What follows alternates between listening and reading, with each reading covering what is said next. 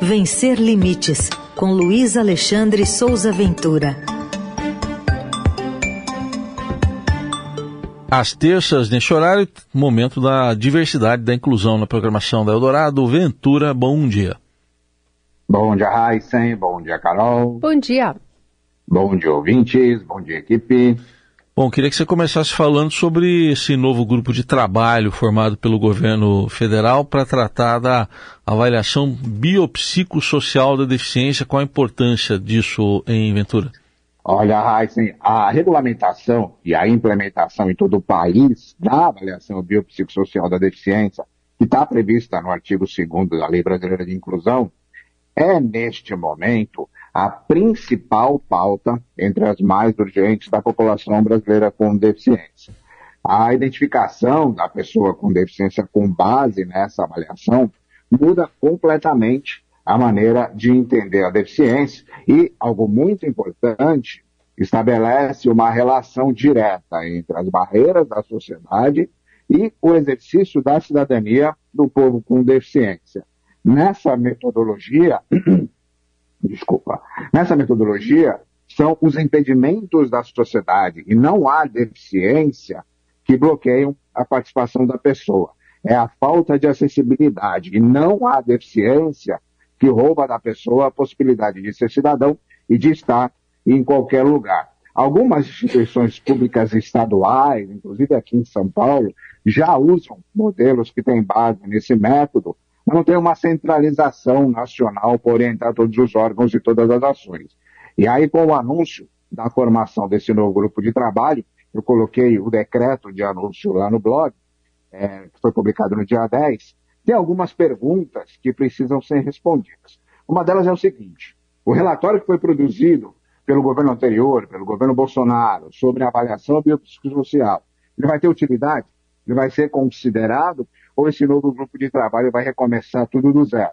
E aí eu fiz essa pergunta para o Ministério dos Direitos Humanos e Cidadania, e essa resposta veio em nota por e-mail. Eu coloquei a resposta inteirinha na íntegra lá no blog, mas em resumo eles disseram que é, essa, esse grupo ele vai partir de um modelo chamado Índice de Funcionalidades Brasileiro Modificado, que é o IFBRM, que foi desenvolvido pela Universidade de Brasília e que vai ser aperfeiçoado, e aí prestem atenção nisso, com toda a experiência, documentação e expertise disponível.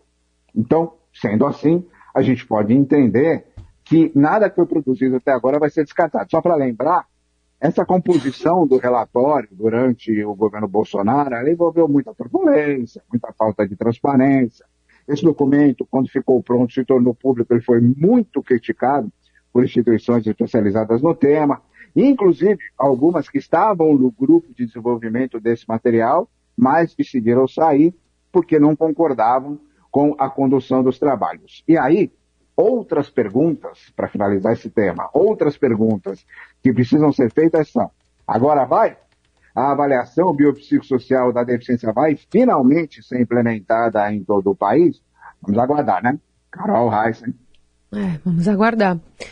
Bom, é, uma outra notícia que a gente traz aqui hoje é a Conferência Nacional dos Direitos da Pessoa com Deficiência. Retornou? Pois é, pois é, né? Isso é bom. Na segunda-feira da semana passada, no dia 10, foi publicado no Diário Oficial da União, eu coloquei no blog lá também essa publicação, a convocação para essa quinta Conferência Nacional dos Direitos da Pessoa com Deficiência. A última edição desse evento foi feita lá em 2016, durante o governo Dilma Rousseff, antes do impeachment, né? Nas gestões do Michel Temer e do Jair Bolsonaro, não teve essa conferência que agora retorna no terceiro governo do presidente Luiz Inácio Lula da Silva.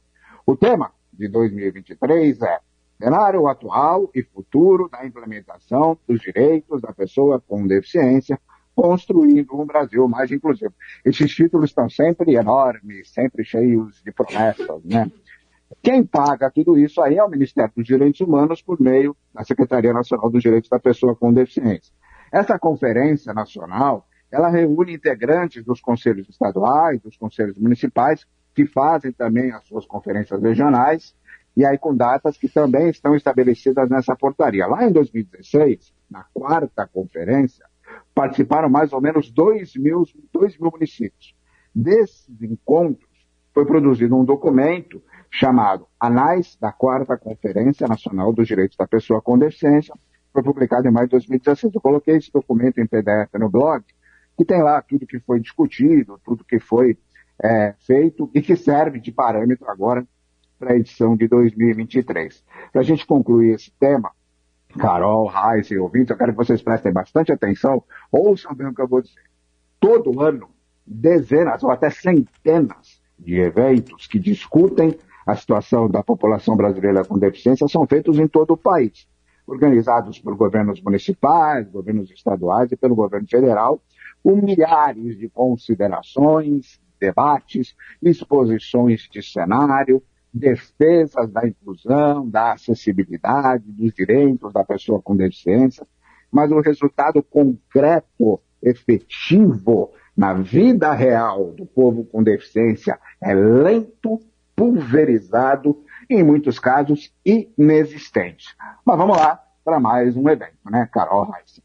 Vamos lá, gente, acompanha, vai ser tema com certeza de novas colunas aqui do Ventura, que está conosco às terças aqui no Jornal Dourado, mas você acompanha sempre as atualizações lá no vencerlimites.com.br. Obrigado, até semana que vem.